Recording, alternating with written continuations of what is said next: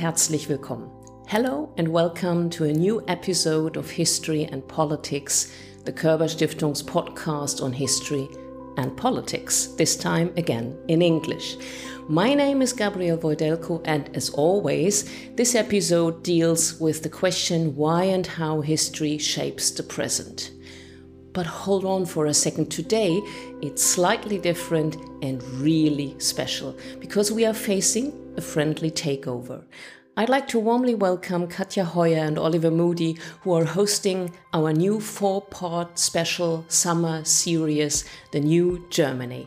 Germany after the Russian invasion of Ukraine, after the German Chancellor's proclamation of a Zeitenwende, the dawn of a new era all the while keeping an eye on history, of course, as you are used to it from our podcast. Welcome, Katja and Oliver. Over to you, and now let's get started.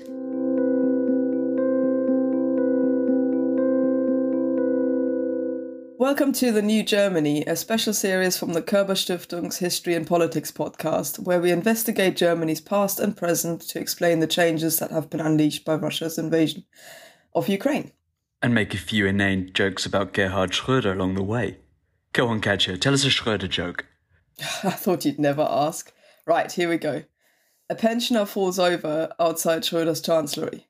Schroeder helps him up and says, In return for this magnanimous gesture, you have to vote for me next time. The pensioner replies, I fell on my back, old boy, not on my head. Magisterial. Anyway, I'm Oliver Moody, a British journalist based in Berlin. And I'm Katja Hoyer, a German historian based in Britain. And in this episode, Gerhard Schröder, who ruled Germany from 1998 to 2005, will play one of the starring roles because we're going to be talking about energy and, above all, Russian gas. But first, I think we should start with another Russia friendly German politician who died almost exactly 100 years ago to this day. Bear with me a moment while we go back to the outbreak of the First World War, when Walther Rathenau, the head of one of Imperial Germany's most august industrial dynasties, had an epiphany. What was that? That it might be a good idea to deploy some pieces of heavy artillery to Eastern Europe? Well, yes, but more pertinently for today's purposes, the war was taking a really heavy toll on the German economy, as British naval ships choked off the ports and the manufacturing sector was repeatedly crippled by waves of strikes. And Rathenau persuaded the government to set up what we would now call a Planwirtschaft, a planned economy, with the state seizing control of all raw materials that were judged to be central to the war effort, from coal to cobalt. His blueprint for subjugating the free market to the higher national interest was quite literally revolutionary. Among others, it inspired a Russian Marxist exile called Vladimir Ilyich Ulyanov, better known to posterity as Lenin, and Albert Speer, who used Rathenau's ideas to build the armaments industry that powered the Third Reich's war machine. Well, thanks for that lecture. You almost sounded like a historian there. but what are we doing in 1914? Um, this is supposed to be the new Germany. I hope uh, this wasn't just another excuse for you to extol the virtues of the British Navy. It's a damn fine navy. But no, the point is that Rathenau's ideas have suddenly come back into fashion in Germany. Once again, a war in Europe is causing all sorts of problems with the supply of raw materials, and especially with the provision of Russian gas and oil. And once again, the German government is beginning to poke its nose into the workings of the free market in quite an extraordinary way. Last year, Germany bought about 55% of its gas, 45% of its coal, and 35% of its oil from the Russian state. And all of a sudden, this backbone of the German economy is in jeopardy. So the administration, and in particular Robert Habeck, the Vice Chancellor and Energy Minister, are trying to execute one of the most remarkable economic about turns in the country's modern history – in a matter of weeks, the government has effectively nationalised a Russian gas company, drawn up powers to ration the supply of gas uh, to industrial giants, given the state the ability to determine which power plants should burn what fuel when, shut down the Nord Stream 2 gas pipeline from Russia, begun amassing a strategic national coal reserve, started assembling floating liquefied natural gas terminals in the North Sea. And Habeck, a green, has even ordered his officials to look at whether Germany's moribund nuclear power stations could be kept online, which shows you just how serious things have got. A planned economy in the Leninist sense of the word, this surely ain't. But a massive shift towards statism it indisputably is. So I think it's worth talking about how and why Germany got itself into this mess and how it's trying to get itself out of it. Katja, we go back to the beginning, and can you tell us a little bit about where Germany's addiction to Russian hydrocarbons first came from? Well, it really started with the first, with the very first chancellor uh, of West Germany, Konrad Adenauer, who wanted to get some, um, or actually all of the remaining prisoners of war back from uh, Russia. There were still thousands of of uh, men trapped there, and uh, so he he traveled to Moscow in 1955 um, to try and establish channels of uh, diplomacy, really. And if some money could be made along the way, all the better. And it turned out pretty quickly that there was a lot of money to be made because of Russia's immense uh, oil and gas fields, which really just needed to be linked to Europe in some way. And, and that's basically where the West came in and, and could sort of help Russia you know, basically buy its oil off it and, and make it a lot of money as well as the Western uh, European nations. So Bonn really pretty quickly signed a, a trade deal. Um, particularly, individual companies were then, you know, kind of coming into that, realizing that there was a lot of money to be had. So companies like Mannesmann, um, Phoenix Rheinrohr, Hoesch, and so on and so forth, they weren't really supposed to because the US was obviously keen to strangle kind of communist Russia's sources of income. And what Russia really needed was large diameter pipes, um, quite a specialized sort of product to, to get pipes into Western Europe and that's exactly what the US were targeting. So they had the technology, didn't want to sell it to Russia because of its uh, economic situation. But West Germany thought, hey, there's a lot of money to be made here and we need energy. So let's do this. Um, and some of these companies began undermining the, the trade embargo. Can you imagine German companies undermining a trade embargo to build pipelines with Russia? I know, it's unbelievable. By the way, Katja, do you know why that visit to Moscow of Adenauer's was such a success? Go on. The, um, the West German delegation were having an absolutely miserable time trying to keep up with the Soviets' vodka drinking. And then eventually, Adenauer called up his doctor in Bonn and asked if there was any remedy that could help him to stave off the effects of the booze. And as a result, the Germans ended up knocking back a tablespoonful of olive oil before each session. And apparently it worked. But um, we're in grave danger of digressing. Katja, when did this energy diplomacy really start to take off? Well, I'm glad that that uh, tip is that old because people were still telling each other this when I went to university. so clearly it is working, or else that urban myth would have been dispelled by now. Um, but back to energy. Y- yes, I mean, it, it did really, um, you know, I said earlier a lot of money was to be made, but that really accelerated in 1965 when they found further huge gas and oil fields in West Siberia and obviously you know west germany had its eye on that um, as well. It did help that at the same time you had a, a kind of more eastern looking government beginning to to take shape. Um, so from 1969 you had the first uh, social democratic chancellor willy brandt in power. And he appointed a man called Egon Bahr as Secretary of State in the Chancellery. And Egon Bahr had really argued since 1963 that a new Eastern policy or a neue Ostpolitik was in order, meaning closer relationship with well with the whole of the Eastern Bloc really, but specifically with uh, East Germany and with uh, Russia, with Soviet Russia. And so the embargo against um, the exports of large diameter pipes was uh, lifted at the same time, and that really worked together. So the the uh, kind of acceleration of of uh, closer working relationships between West Germany and Soviet Russia could really kick off. And so, accordingly, in, in 1970, you get a huge deal signed between uh, Ruhrgas and, and Mannesmann and uh, Deutsche Bank together with the Russians.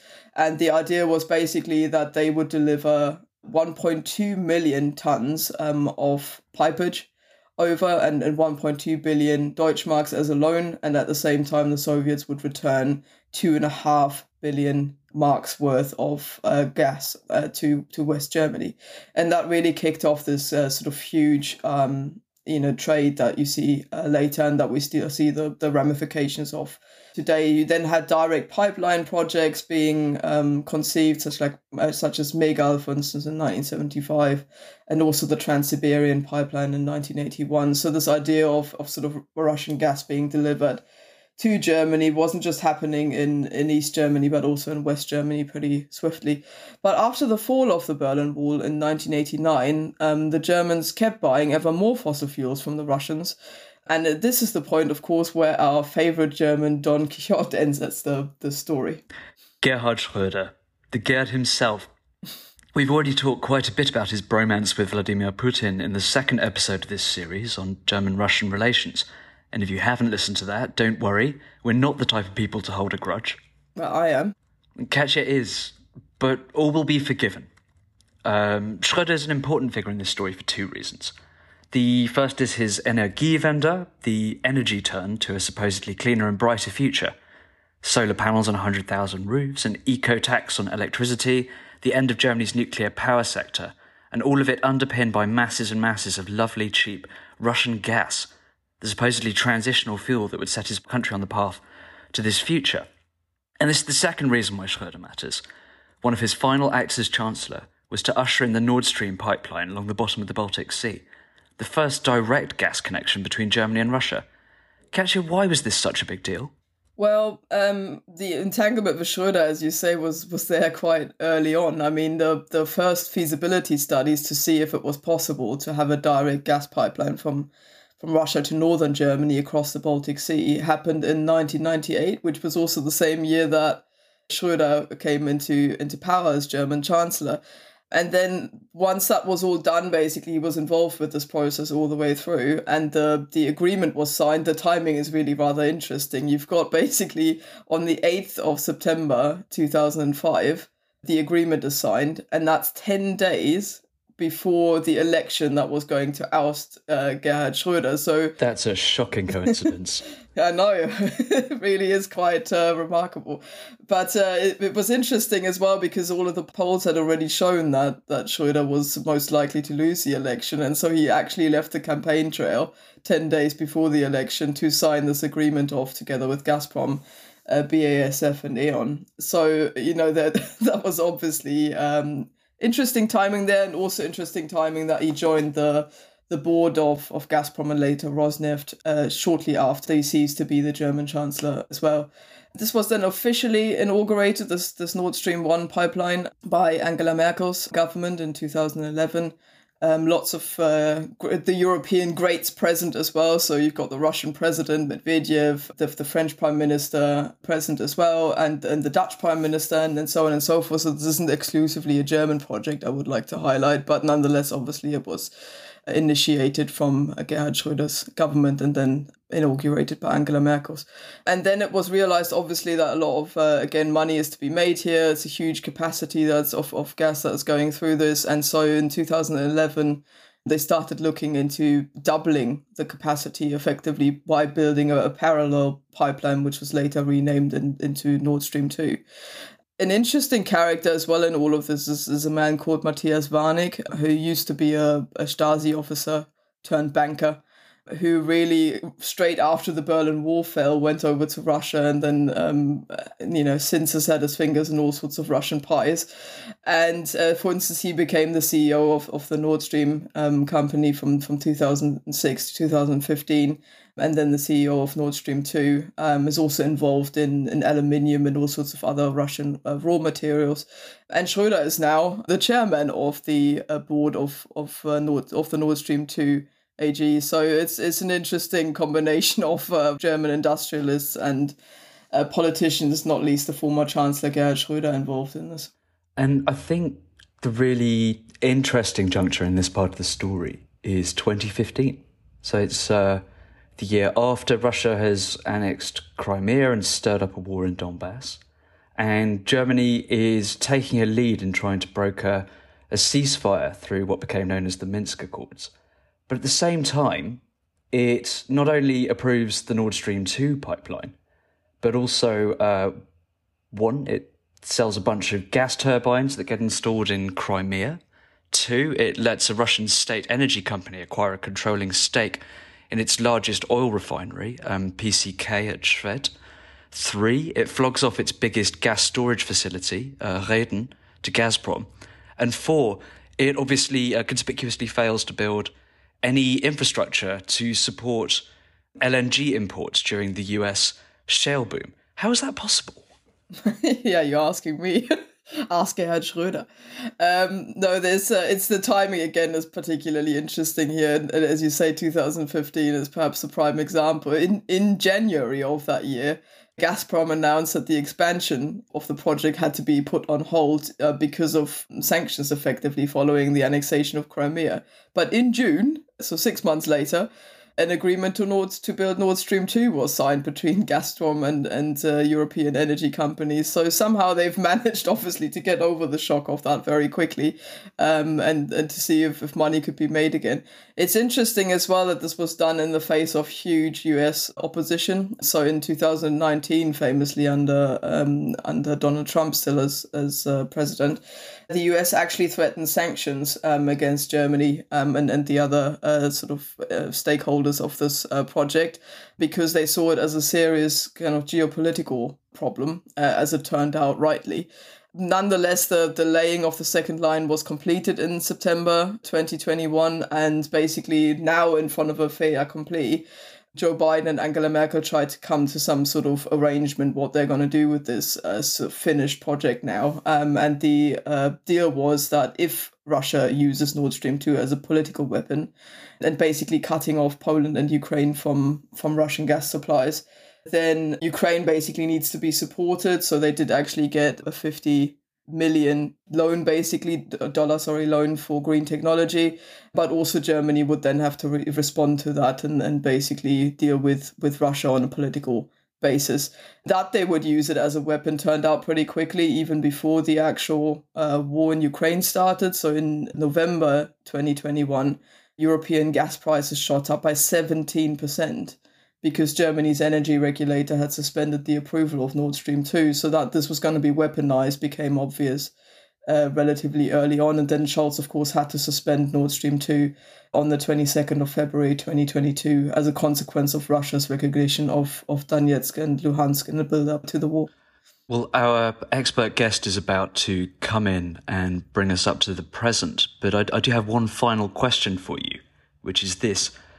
The the Nord Stream two pipeline has obviously been built, um, and it's sitting there full of gas. But it's hard to imagine it delivering any of the stuff to Germany anytime soon. So, what do you think we should do with it? Well, I hope you're right, and they're not going, not just going to resurrect it at the first opportunity. But if they don't, I quite like the idea of a uh, Munich architect who's uh, sort of suggested that a, a, kind of water palace could be built with the pipes. So you just sort of stack them up on top of each other, cut into smaller chunks, um, and create this sort of amazing water palace, which would be an altogether more uh, delightful way of using them. What would you do with it? I like your water palace, but uh, if you look at the, the dimensions of the pipeline, it's got an internal diameter of 45 inches, just under four feet. So I reckon if you crouch down in the fetal position, and install some clever pneumatics, it should be entirely possible to send German social democratic politicians of a certain vintage whizzing along the pipeline at considerable speeds to their board meetings in St. Petersburg. Uh, it's cheap, it's green, it's discreet. You don't have to worry about your pesky Eastern European neighbours closing off their airspace or railways to Russia. I think it's time for the Schröder tube. Excellent idea. I'm sure that's going to be well received. Put Germany's current energy headaches into their proper historical context, we're joined by Helen Thompson, Professor of Political Economy at the University of Cambridge. Helen is one of Britain's foremost experts on how energy shapes the world's politics. She may be familiar to hardcore podcast enthusiasts from her many appearances on the excellent Talking Politics series. More pertinently for today's purposes, she recently published a book called Disorder. I hope I'm not butchering the subject matter, if I describe it as a history of the interlocking crises of the present and the underlying forces that have driven them, in particular, energy, international finance, and the politics of the nation state. Helen, welcome to the New Germany podcast. We're delighted to have you on. And I'm delighted to be here. Helen, at the start of your book, you pick out the 1956 Suez Crisis as a pivotal moment in modern Europe's energy story. What happened, and how did it drive successive West German governments into the arms of Moscow? Okay, there's a lot in that question. let, let, let's start with the sort of immediate post war years because I think that they're the context for the, the Suez um, crisis, at least for the implications of the Suez crisis on the energy side. And the essential problem that West European countries faced energy wise, which really was predominantly oil wise, because a country like Germany and Britain were fine where coal supplies were concerned, is that the United States didn't want European countries to go back to importing oil from the Western Hemisphere, including from the United States itself. And neither, once the Cold War began, did they want them importing oil from the, the Soviet Union, though it would be said that the Soviet Union's capacity for exports after the war was, was, was not really there. So that meant importing oil from the Middle East. And obviously, the Middle East was a quite geopolitically complex place. And it was not one where the United States wanted to expend its power in providing energy security for its West European allies. So, primary responsibility for providing security for West European oil imports was essentially within the West, so to speak, given to Britain and Britain's ongoing imperial presence in the Middle East. So, from the point of view of West European governments, when the British, supported by the French and the Israelis, acted in the way which they did after the Suez Canal Company was nationalised, they were doing what they were supposed to do. In particular, Britain was doing what it was supposed to do, which was to act as a guarantor of Western European energy security in the Middle East. But the timing, in part, of the crisis and Eisenhower's um, willingness to try to accommodate Arab nationalism meant that Eisenhower reacted to the British and French Israeli intervention with fury and essentially used the financial power that the United States had against Britain to terminate that operation. And that was met with fury not only in London and Paris, but in Bonn too. Adenauer regarded it as a betrayal of European reason of state. That was the language that um, he used. It showed to him that the Americans were utterly unreliable when it came to Western European interests. And it's in the context of that that West European governments, and which West Germany was certainly at the forefront initially anyway, made a turn to Soviet oil. Now, it should be said that this is a turn back. It's not that the energy relationship between Western Europe and the Soviet Union or West Germany in the Soviet Union began at this point. It had existed in the interwar years, the late 1920s through the middle of the, well, really through the 1930s. And so it was a bid to return to something that had been made taboo by the Cold War it wasn't the only response that West European countries had to the Suez crisis in energy terms. In in France and in Britain, it was part of the reason for the push for nuclear power. And I think it's fair to say in France, there was the view that Algerian oil was going to be the solution to the problem. Algerian oil having been discovered in 1956, the same year as the Suez crisis, and the French were very keen that Algeria would be part of the European Economic Community, and then that in some sense Western Europe would be bound in by a unified market into buying Algerian oil. Now that didn't really work out because of the the fact that Algeria would you know, win its fight for independence. So I'd say the lasting energy legacy of the Suez crisis became the turn back to Soviet oil. I mean, there's a there's a kind of supplement to the story that comes. We, we can we, we can get to that. And when did this become, in West Germany's case, about gas? It really becomes about gas in the 1960s, particularly the latter part of the 1960s. And that is both because gas starts to become a much more significant energy source. It's not really important in the 1950s. Um, it's also the case that in the latter part of the 1960s, that the Soviets basically discover the West Siberian fields that include oil and gas, vast fields that include oil and gas. And as we know, by the time that this is happening, then the Christian Democrats are no longer in power in Bonn, and the Social Democrats um, under Willy Brandt have got bigger ideas anyway of reconfiguring the relationship between West Germany and, and the Soviet Union.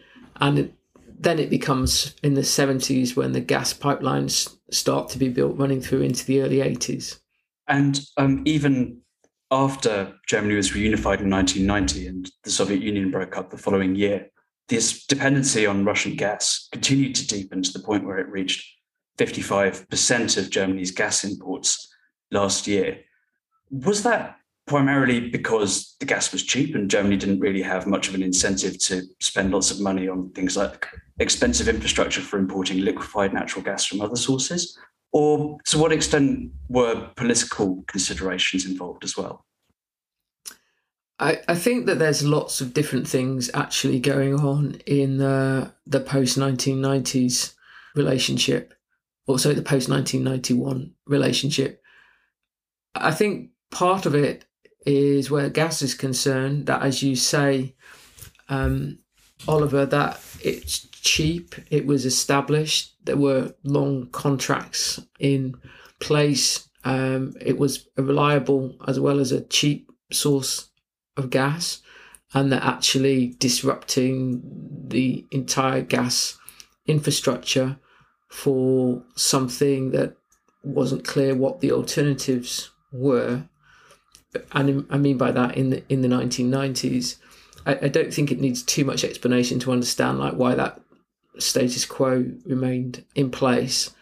I think it's also true in the 1990s that the German energy companies realized that they had an opportunity to establish some presence themselves in what was now Russia, i.e., that what had been Soviet oil and gas was no longer going to be controlled by this something like the Soviet energy ministry that there was an opportunity, there were commercial opportunities for Western companies in Russia. And whilst the big oil majors, of which German, there is no German big oil major, um, took their chances on the oil side, it was the German companies that, that took their chances more on the gas side, or at least had a chance um, on the gas side, including in some of the later agreements actually having some production rights in Western Siberia. I think if you then say, when does the geopolitics around this change? It starts to change when liquid natural gas imports becomes a growing sector, which is in the 2000s. Now, at that point, it doesn't obviously include the United States. So the United States doesn't join the worldwide market it's not actually a worldwide market, but it doesn't. The United States doesn't acquire a, a gas export capacity until the the 2010s. So I would say, is there a counterfactual where Germany could have realistically, plausibly done something different, and we then need an explanation of why it didn't? I think we're moving really into the 2010s um, and the American um, shale revolution and the fact that the United States is, or American producers, I should say, are in a position to compete with Russia in the European markets. And Germany is um, the European country that is really just steadfastly opposed to that, to the point, as we know, where no liquid natural gas ports were built either in the 2000s or in the when you start getting, you know, Qatar um, becoming a significant exporter, or in the 2010s when the United States had become a, a, significant exporter. So I think the real question in terms of where was the point in which there were alternatives, where there where was there a path not taken? I think the answer is in the 2010s, not earlier. And uh, where does Nord Stream 2 specifically mm. fit into that? So I mean, it's easy to see that you know Russia gains political leverage, increased revenue, decreased reliance on on Ukraine. But what did Berlin get out of it, given that it already had adequate supplies uh, through its existing pipelines? Well, I think here we've got to go back to Nord Stream one. Actually, in some sense, I think that's more revealing of like the underlying dynamics, and then Merkel's Nord Stream two decision. I think has to be sort of seen in the context of uh, the post Crimea situation. So if we go back to Nord Stream 1, there had initially been interest in building um, a pipeline that would utilize the Baltic Sea for what was supposed to be Russia's new projects in, in the Arctic. And this had evolved Finland as a partner. And it attracted interest from a number of European countries in terms of what would happen after the gas had come from the um, Arctic into the Baltic and where Sea and where it might then move on, including, it must be said, from the British government and when Tony Blair was Prime Minister. So, what became the Nord Stream pipeline didn't begin as um, a move to try to cut Ukraine out of the transit system. It was supposed to connect to new gas projects, uh, Russia.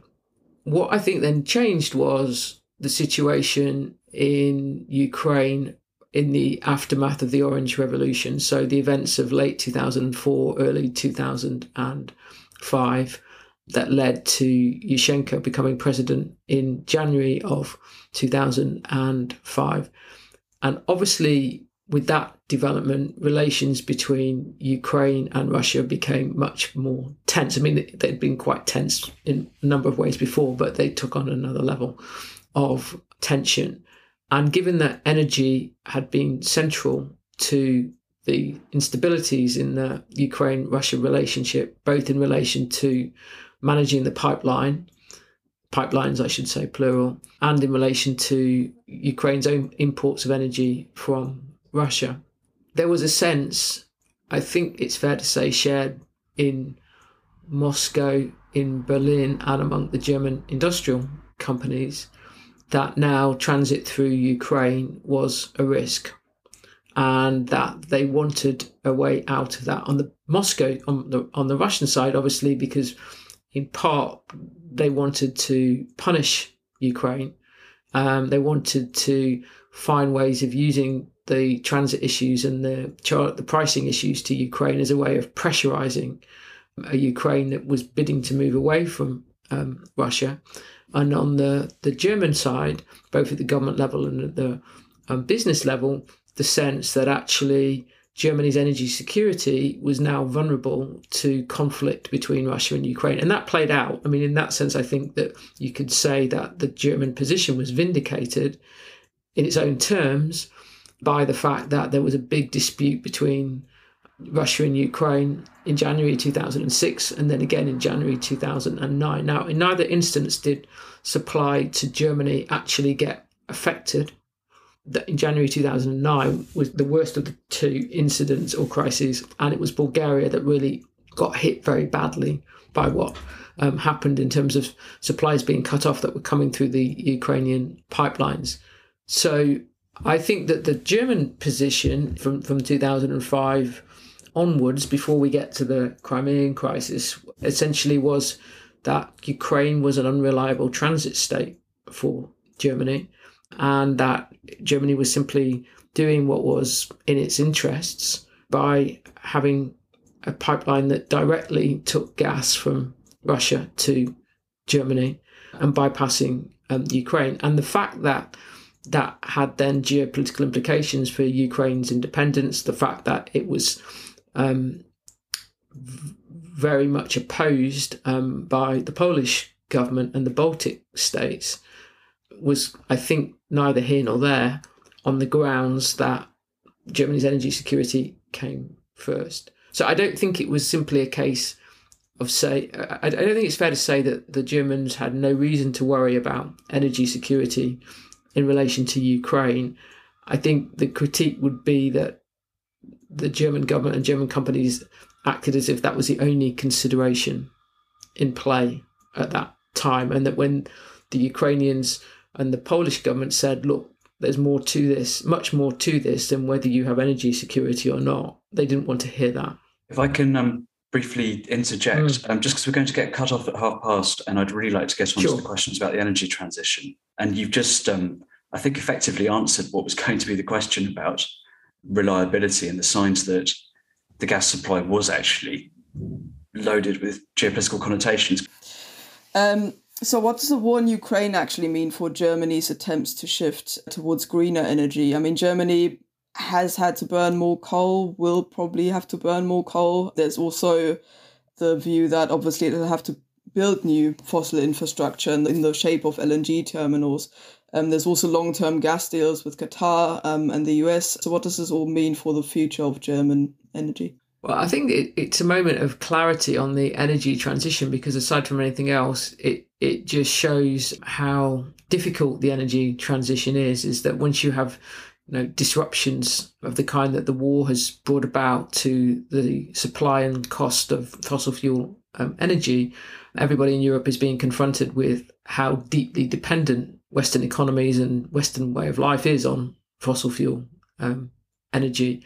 I think the really interesting question for Germany in particular, and I think you can see this playing out already in its pursuit of liquid natural gas deals, is it really brings to a head a timing question around gas.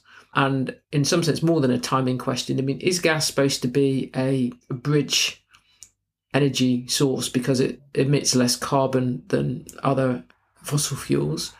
Or is gas as much part of the problem as coal and oil and needs to be got rid of as quickly as possible.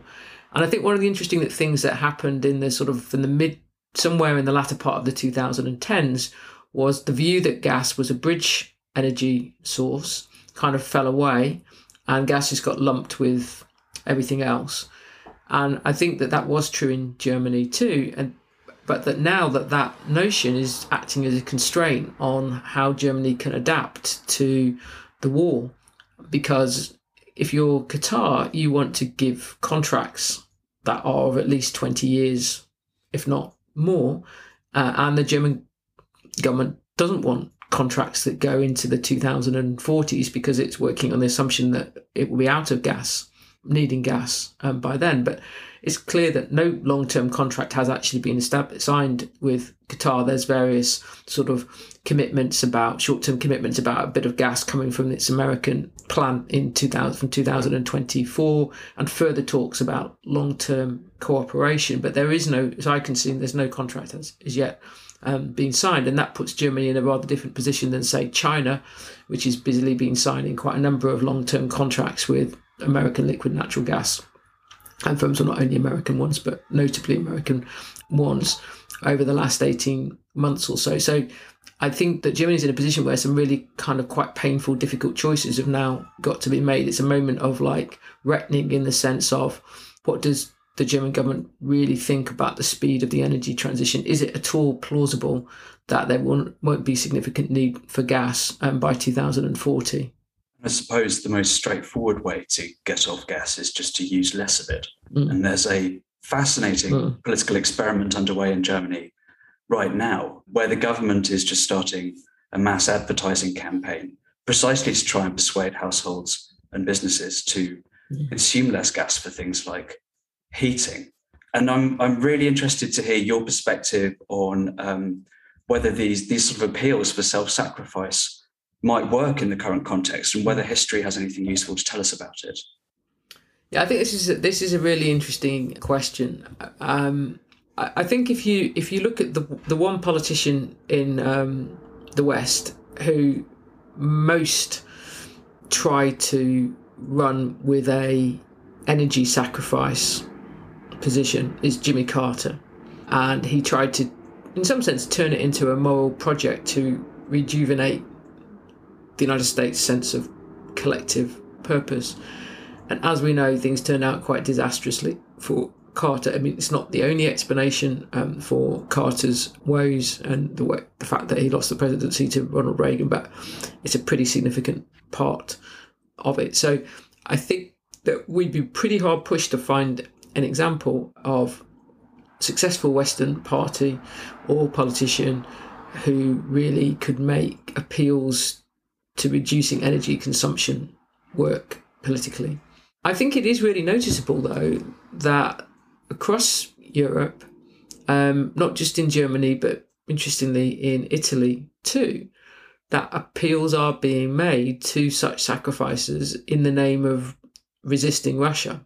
And this does, I think, change the context in which such appeals have been made before. When Carter was doing it, he he was having a foreign policy dimension to it in the sense of we need not to be dependent upon that turbulent place, the Middle East.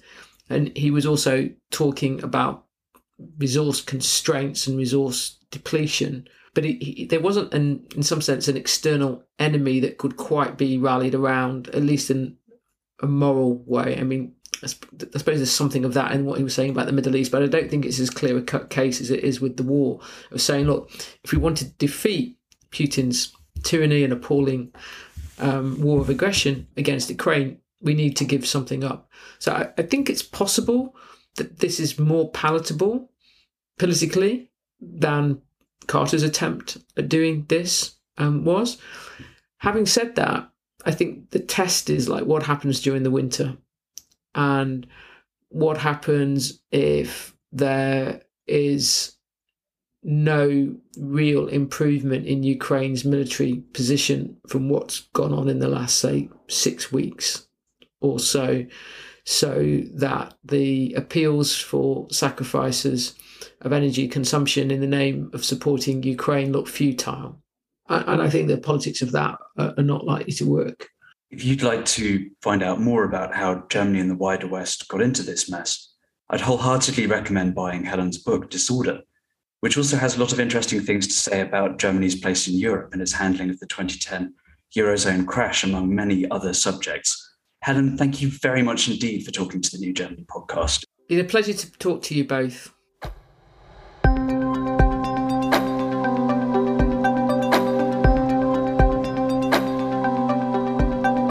You for listening to this episode of The New Germany, the first English language series from the Körber Stiftung's History and Politics podcast.